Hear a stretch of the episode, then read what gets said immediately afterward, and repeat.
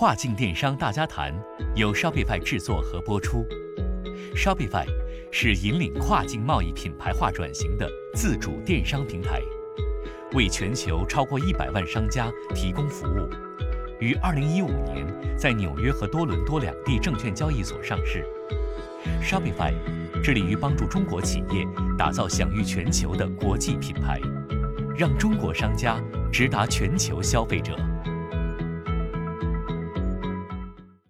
大家好，呃，欢迎又再次回到我们跨境电商大家谈的节目。今天我们请来的嘉宾是李展鹏李总，他是京东国际物流业务的负责人。我今天主要和李总会聊一聊京东的海外仓和物流业务这块呢，可能很多人都不太熟悉，包括我自己。当初听到京东有海外仓、有海外物流这个业务的时候，也是小吃惊了一下啊。而且呢，物流现在是呃近期国内做跨境业务的商家可能是最大的痛点，因为我们呃在行业里的人，在圈里人都知道。呃，目前这个国际物流货运呃的价格一直在往上涨，翻了一番还不止，而且呢，整个的这个物流配送的速度也受到了明显的影响，对很多商家来说，他们的业务都呃受到了重创，所以呃很多商家开始。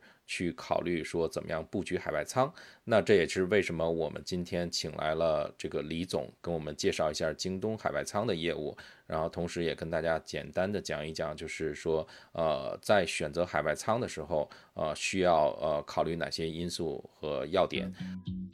京东在布局这个海外仓，包括跨境物流的时候的话，它并不是在简单的去对于集团，就是京东集团的一些那个国际业务再去做交付方面的一个设计，而是针对未来吧，向那跨境市场，包括我们跨境电商，呃，行业内的一些就是那个呃企业同步去做开放。其实我们的目标呢，还是希望可以做一体化的整体的这种开放的这一个呃跨境解决方案。李总，欢迎您。好，谢谢邱总，也感谢那个呃 Shopify 这边的一个邀请，能够有这么一个机会，跟大家来去分享一下那个京东国际物流这边的一些那个呃构想，好吗？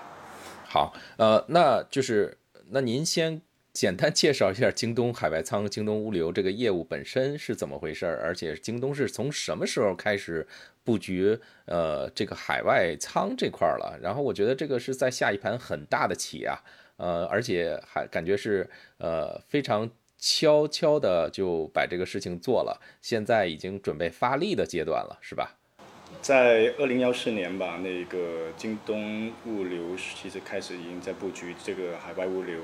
然后那个呃从买全球卖全球，包括我们的这个整个集团，还是希望把那个海外的一些优质产品那个可以引到国内，包括还是想。同时把国内一些优质的一些品牌，把包括商品是能够推广到全球去。那么，呃，京东物流作为京东这个商流这个平台的一个载体，包括呃全球客户体验服务的一个就是那个核心的一个部门，呃，布局海外的这个仓配网络、供应链网络，其实是我们就是那个先行的一个就是呃业务布局。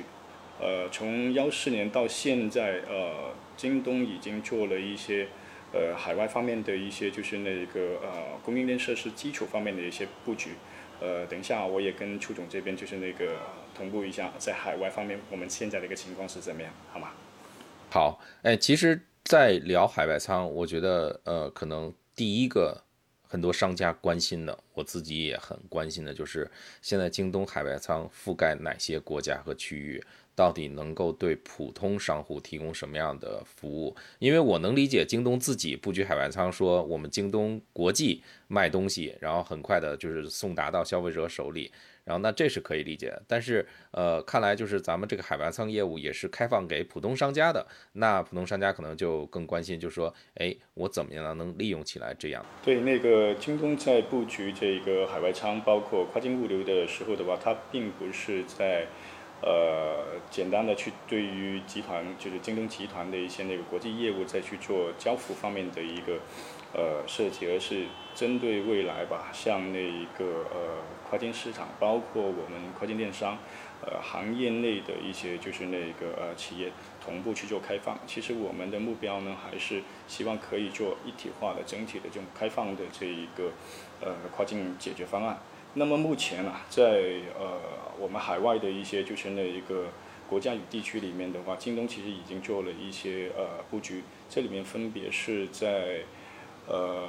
亚太区，包括那个欧洲，包括美国。这里面重点的话，我可能会 highlight 一下就几个这个呃国家。呃，美国其实我们是已经做好了这个呃业务的整个就搭建，包括那个美东美西的这个海外仓。那么在欧洲，其实我们也是同步搭建了我们在欧洲，呃，东欧跟西欧这边的一个就是那个海外仓的这个基础设施。同时，呃，在东南亚，呃，我们已经是整体吧，就是那个进入了，呃，主要的一些那一个呃东盟市场，包括印尼、泰国、马来、越南，呃，这些的地方，其实整体的一个就是那个仓储，包括我们的。呃，配送网络其实呃基本上是已经覆盖了，就整个国家的一个就是那一个呃配送要求，包括仓储要求。那么呃基于这些海外仓的一些呃布局，其实我们现在其实是可以给商家提供中国到那个海外的 B to C，包括 B to B，呃整个就是那个直邮或交付的一些服务。同时的话，基于海外仓，我们可以提供在当地国家的一些 to B to C 的仓配一体的，包括呃纯配或者转运，还有一些就是清关的服务，呃，甚至在东南亚这边的话，呃，市场需求比较多的，在 COD 服务方面，其实我们都是同步去做一些那个开放，包括一体化的一些那一个方案输出。呃，目前呃，京东对于海外仓。呃，其实是作为我们一个就是呃海外交付能力的一个核心基础能力，呃，从呃这个构建搭建到不断的去做这种升级迭代，在未来我们还是希望在全球范围内能够搭建一个就是智能的一个交付网络。这个智能的交付网络是基于呃以这个仓作为核心的呃供应链一体的这种就是那一个解决方案，好吗？您刚才说到，就是呃，美国、美东、美西、欧洲，还有东南亚，我们很多的商家，大部分商家都是做呃美加和这个欧洲的生意。那在美国，咱们现在有多少个仓？呃，美国的话，我们目前呃已经是有两个的自营仓，这两个自营仓的话是接近两万平，分别是在 L A 还有这个 New Jersey，就美东美西。呃，接下来的。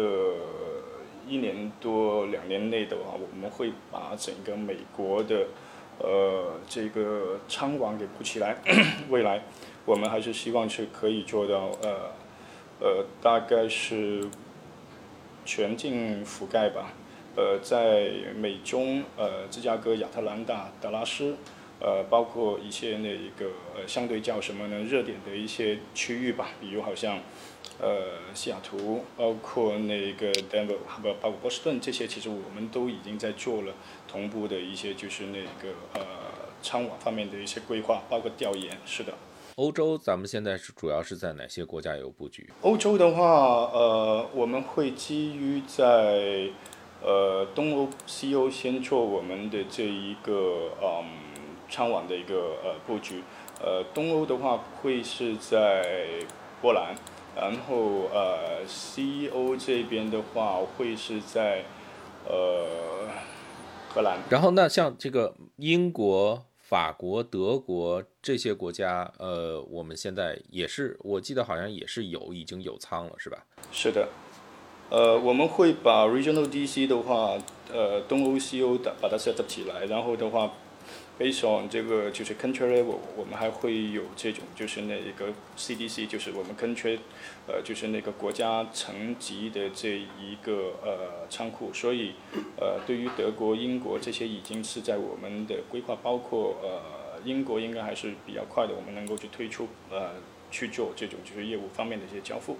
OK，那就是仓库有了，接下来就是当地的这个配送。然后一般行业里边有一个呃行话，就是 the last mile is the most difficult part，right？然后那就是说最后一公里的配送这块实际上是核心。呃，那咱们现在在像比如说呃，重点咱们就说美国和欧洲了，因为我们确实很多商户直接是卖东西卖到美国，卖东西卖到英国。呃，法国、意大利、德国这些国家，然后那他们现在最大的问题就是从国内发货发不出来。呃，那咱们这个海外仓在这些国家的这个海外仓布局，呃，配送上、物流上能做到一个什么程度？我们还是看那个主要的一些，就是那个 region region 的一些情况吧。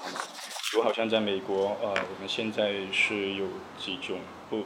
不一样的这种就 service level 吧，当然因为受疫情的这个影响，整个航空的头程，呃，令到就是呃全行业吧，一些就是整体的一个交付交付的 performance 还是那一个比之前会有很大的这种影响。但是，呃，我们其实回归到一个就是那个呃疫情正常的一个情况之下的话，呃，JD 在整一个就是 交付链条的话，我们会有自己的产品的一些。Metrics 或我们服务方面的一些嗯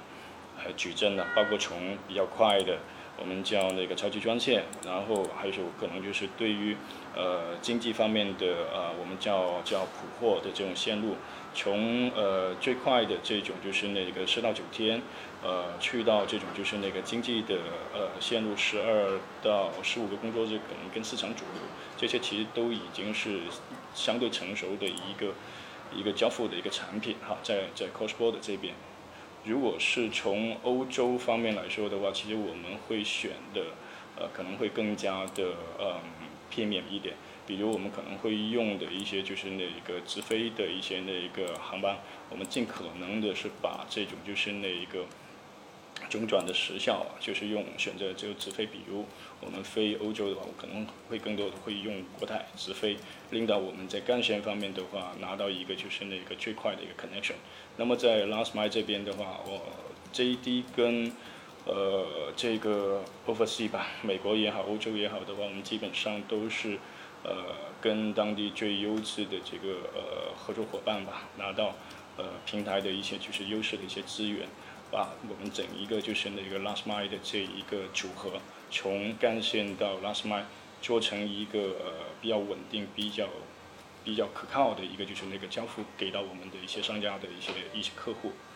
明白，哎，咱们就是这些海外仓是京东自己直接管理，然后是属于国内派过去的人员去管理，还是在当地招募的这个管理人员去进行运作？其实那个 JD 在海外方面的话，对于仓储的一个管理的话，呃，基本上是沿用我们在国内对于呃京东仓储供应链这边的整体的这种叫什么呢？管理规范，包括管理标准，所以在呃海外仓 set up 的时候的话。呃，整一个呃叫什么呢？管理人员吧，基本上都是那个呃国内呃非常优秀的这些呃这个叫什么呢？嗯，仓储的这些管理者，对对对，呃，我们是那个派出海外，然后呃再组建我们就是 local 当地的团队，呃去做这种就类似这种叫什么呢？直营自营的这种就是那一个仓储管理，所以呃。对于在仓储管理方面的话，呃，京东这边还是比较有这种，就是那个第一个是有认知，第二个其实我们累积下来，呃，对于电商物流方面的这一个呃仓储管理经验，在同行内吧，我们还是比较有信心的。这样说的话，是不是如果我要是用了京东的海外仓，然后我要有啥事儿，是不是直接就是能够中文客服就给我解决了？哦，这个我觉得是最基础的哈。因为我们看到，呃，比如好像那个，呃，就是我们自己的海出就出海的一些商家，包括甚至我们说到的在海外啊，这种就是各种的多平台、三方的平台，大部分的商家吧，其实都是中国商家，所以呃，累积下来吧，其实还是有很多这种除了语言以外吧，就是。这种就是沟通文化，包括沟通的这种就是那个习惯，呃，我相信应该是一个比较好的一个 一个基础吧，起码是沟通无障碍吧。那他他这种沟通到头就是要找客服，是找京东国内的客服，还是找京东海外仓的客服啊？是打国际电话还是打国内电话呀？其实现在的 communication 其实这种触达呢还是比较比较快的，所以啊，不管是其实我们会有很多这种就是那个触达的这种方式，呃，如果是啊我们的呃这种就是那个。呃，海外本地的一些商家的话，他们需要有一个更快的一个就是那个客服响应，他可以直接跟我们海外的这种呃业务团队直接去做一个就是那个呃交流，包括那个联系。那么如果是国内的商家，很简单一个事情，直接联系我们 local 这个国内的这个客服就 OK 了，也不用说那个打什么越洋电话，然后有时差这种事情。这个是绝对一个极大的优势。不管是你跟哪个海外仓，其实我下一个问题就要问你们跟 Amazon 的 FBA 怎么比？然后呢，我觉得这一条估计就是已经把人家秒杀了。我我觉得还是呃看一下就是这种呃从客户视角吧，从市场需要的一个视角吧，因为我们看到 Amazon 上面的话还是蛮多，真的是很多是是是中国的一些呃这个卖家的朋友了。然后呃我们也会看到嗯呃。应该有相当部分吧，他们其实也是国内京东的平台的一一一些合作的商家，有长期的一些合作吧。这过程里面，呃，基于在国内合作方面的一些就是那个配合啊，这方面其实，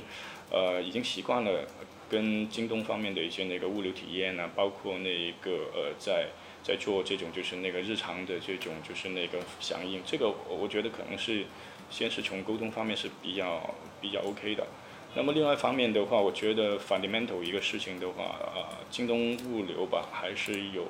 呃，这个沉淀下来吧，已经就是十几年的这个物流运营的一个经验，呃，同步其实嗯，整个京东的一个系统呢，这功能还是比较强大的，是可以去呃满足咱这种就是那个商家在海外订单方面的一些处理，包括呃，甚至我们会看到逆向。所以呃，在物流的管理方面，特别是在仓储、呃配送的这种就是全链的这种这种方面，其实应该是呃全球范围内吧，应该我们觉得是是 JD 是呃唯一同时在商流包括物流方面是有自己嗯一体化的这种交付方案，包括认知能力的。这个给到我们的商家朋友来说是一个比较。比较好的一个就是那个专业支持。嗯，我觉得这也是，就是确实是很大一个优势，就是。呃，一方面，咱们京东在国内积累这么多年的仓储管理的这个物流的经验，然后现在把这些经验拿到国外去，呃，实施。然后另一方面呢，呃，我觉得接地气还是挺重要的一点的，尤其是跟中国商家打交道，如果你不了解他们怎么样运作，包括京东自己也有国际业务，然后呢，其实呃很多这里边的呃弯弯道道啊，或者说这里边有一些什么样的最好的这个所谓的 best practice，就是最佳实施。的方案，其实京东就会把这些东西潜移默化的应用到就是咱们海外仓和物流的管理上。那很多的商家可能就呃无形中享受到了这些呃长期的经验积累，呃，那这点挺好。但是另外接下来就是呃，其实也更合呃更说直白一点，说到最后大家都是做生意，然后呢大家都得看钱，都得看成本。那在费用上，京东。海外仓的这个就仓储还有物流的成本结构、费用成本结构大概是什么样子的？呃，能不能跟呃亚马逊的 FBA 做一个横向比较？因为我知道我们有很多的商家其实都是亚马逊的卖家，然后他们现在在用亚马逊的这个 FBA，然后但是因为疫情期间亚马逊 FBA 禁止入仓啊，或者有各种各样的限制啊，其实呃让他们意识到了自己需要布局海外仓这一点。但是，呃，这个成本就是他们最关心的一个问题之一。对，邱总，其实我是这么看这个在，呃，整个就是 cost element 就是海外仓，包括我们在这种就是那个交付链条上面那个事情。首先就是从呃成本上面的话，我们会把它那个 break down 出来，其实还还是会有好几块，呃，基础的要素，比如你的基础的仓租、你的 handling in and out 的 handling。呃，你的你的配送，然后的话你的这种推仓，包括你的 in in warehouse 的这种就是那个 value add 啊，所以其实还是有很多的这种成本要素，但是。呃，撇除到所有的这一个呃这种成本的背后，最重要的话还是要看整体你交付的这一个稳定性，包括你的处理的效率 efficiency 的一个事情。所以，嗯，其在海外仓方面的话，我们会采取了两个呃不同的这种就是那一个呃这种就是那个商业的一些模式吧。呃，我们从这个自营仓到我们的这种就是那个云仓的那种协同模式，我们可以根据把这种客户吧不同的呃它的品类，它的不同的 category，它不同的这种需求，我们会做呃有针对性的这种方案，也是提供一个比较好的一种就是那一个透过 simulation 吧，我们跟客户一起去做一些那个这 cost model，看看哪一些的话有针对性的用。比如可能用直营的，有一些是可能是用呃透过云仓的这种协同的方式，最终的话其实是帮客户去提供一个，呃商家朋友啊就提供一个就是比较敏捷的，然后是高效的这种就是那个呃仓储管理的这种就是那个呃方案，最终其实我们还是那个希望把这种就是那个呃跟海外的主要的就是我们的合作伙伴吧。把整一个 战略的这种生态能够落地，给到我们的这个商家的朋友，这个最好的一个就是哪个成本结构，包括时效，就跟你也同步分享一下吧。就是刚才您说到的，因为 Amazon 的那个这个这个 FBA 的一个风向这个事情，确实对于呃很多的商家朋友是很大的这种冲击，包括困扰。同时的话，呃，在成本上面的话。呃，我们在年初，反正应该是在疫情期间吧，我们也会看到，呃，从 JD 我们整一个就是自营仓，基本上我们都是呃，就是一下子就是就是那个接到很多的这种业务的一些需求，然后从这个成本方面的话，呃，我们还是有这个叫什么横向市场对标的这个竞争力的，呃，当然我们的背后其实那个 JD 永远不是说我们。呃，要用这个什么呢？成本来去做这种就是那个市场的一个竞争。我们希望最终还是用这个就是那个优质的一些服务吧，来给到这种商家的朋友创造更好的这种稳定的一些就是那个呃仓储供应链方面的这种就是那个交付，令到他们在做业务的时候、做生意的时候的话，更有一定的这种就是持续性，包括稳定性啊，楚总。OK。啊，那我听出三个意思啊。第一个意思是说，这个咱们这个成本可能跟这个行业同类，主要是还是可比的。就是呃，那第二呢，就是我们不希望打价格战，我们是希望靠服务来取胜。第三呢，就是呃，咱们这边好像是是专门会针对每个客户特殊情况，去帮他们去评估怎么样去。组这个海外仓加物流的这么一个方案出来，不管是用咱们京东自营仓，还是用京东这个合作的云仓，然后呢，怎么样能够把成本降到最低，是这样的一个呃做法，是吧？是的。OK，好。然后那个呃，那这块儿就是，如果商户感兴趣，他要怎么样去了解更多的详情，甚至说就是呃，跟京东。咱们这个业务部直接去谈，说我怎么样入驻呢？因为像呃 Amazon 他们的 FBA 这些都是属于在网站上，呃有很公开、很详细的信息。基本上你去到他的网站上，你能看到说，呃，如果你货物存储在那里，呃，每平方每天多少钱？然后呢，如果要是配送物流，然后他怎么样收一个费用？然后接着，如果你感兴趣，你就申请，然后就入驻了。那咱们京东这边是怎么样一个流程？首先呢，我觉得那个所有 Shopify 的这一个呃商家的朋友呢，可以呃找到咱们各自的这，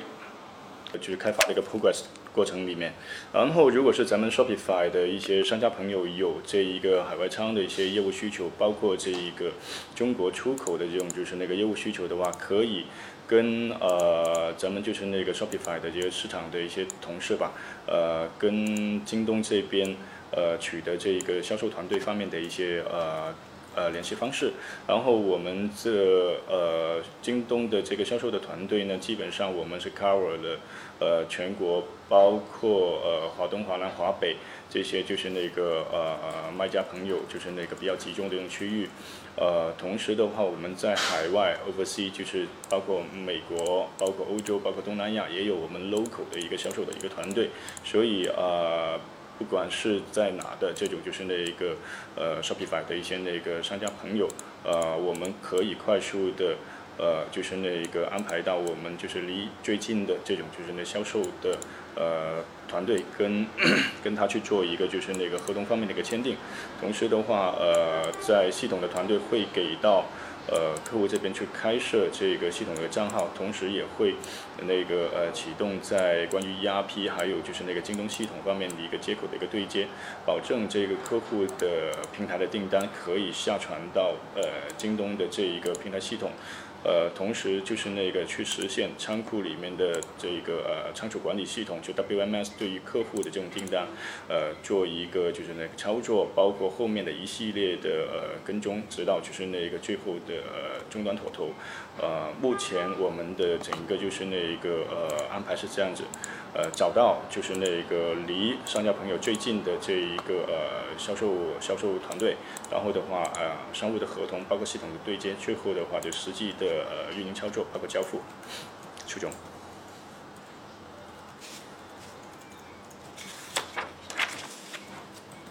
明白了，那这个你刚才讲的这个流程，感觉还是蛮多，就是环节要流走下来的。那作为一个普通商户，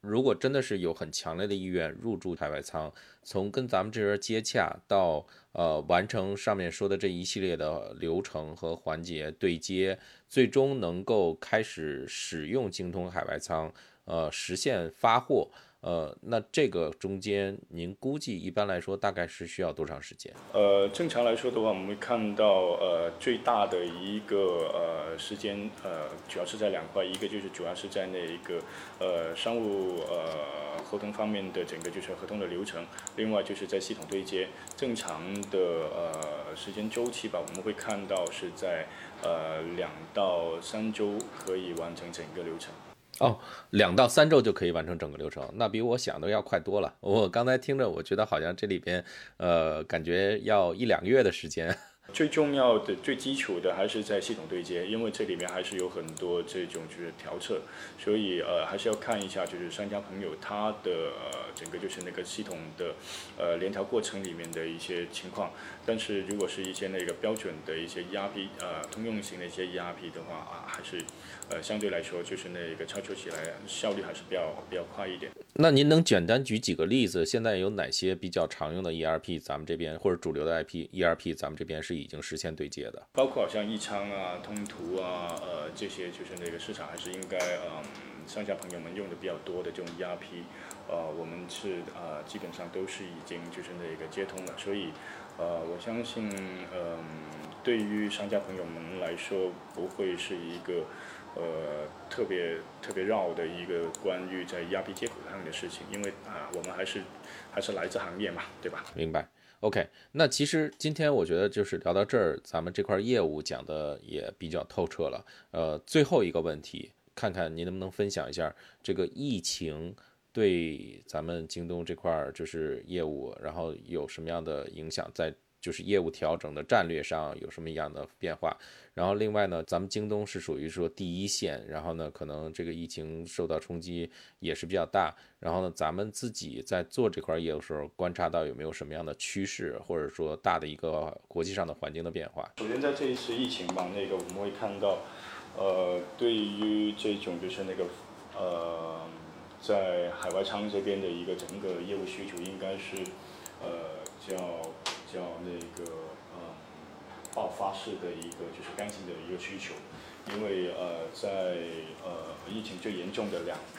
两月份、三月份、四月份下来的话，我们会看到呃这个航空运力投成的这种就是那个呃大幅的这种就是那个波动，包括上涨吧，可能就是几倍于就是正常的一种交付。对于呃我们这跨境跨境电商的一些就是那个企业，包括商家来说，呃，确实是很大的一个冲击。那么在背后的话，呃，也其实是引发出来了厚积薄发吧，一直在对于海外仓方面的呃市场业务需求的话，其实那个从重新的进入呃很多这种就是那个商家朋友的这个考量里面，包括呃以传统呃一直是做这种跨境石油的，他们在呃接下来吧，从不管叫疫情常态化或者回归到那一个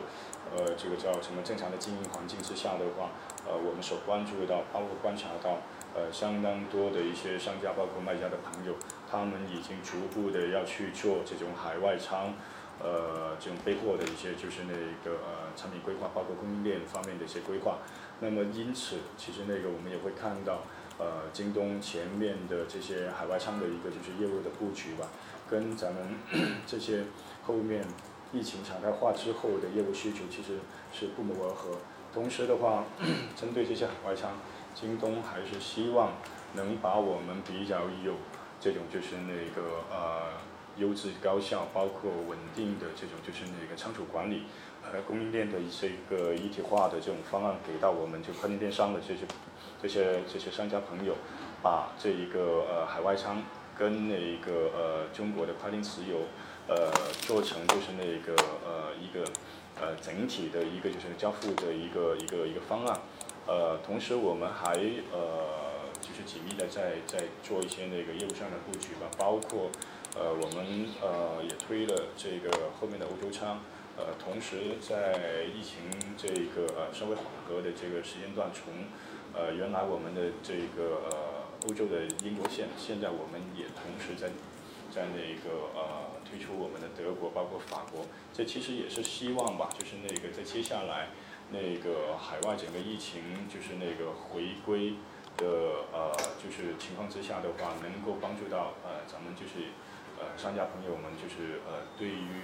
呃复工复产之后吧，就整一个就市场交付多种方案方面的一些的一个储备，呃希望就是能够为这些商家朋友们从呃全链路吧一体化，呃创造更多的这种就是在呃物流交付方面的一些方案，包括这种就是那个选择是可以呃更具有弹性，好吗？帮助到他们更聚焦的在做卖货，然后呃别呃那个别受这个物流交付方面呃影响太多，好吗？这是我们的一些呃初步的想法哈。好，行，谢谢李总今天的分享啊。那我觉得就是听完今天的节目，大家应该对京东海外仓块。都有了很深的了解，呃，我是真心希望通过我们这个节目，呃，能够有些商家会真的去跟李总这边国际物流业务部联系，然后呢，甚至去尝试一下呃海外仓，然后我对咱们京东这块业务我还是蛮有信心的，呃，希望就是能够通过这块让更多国内的商家把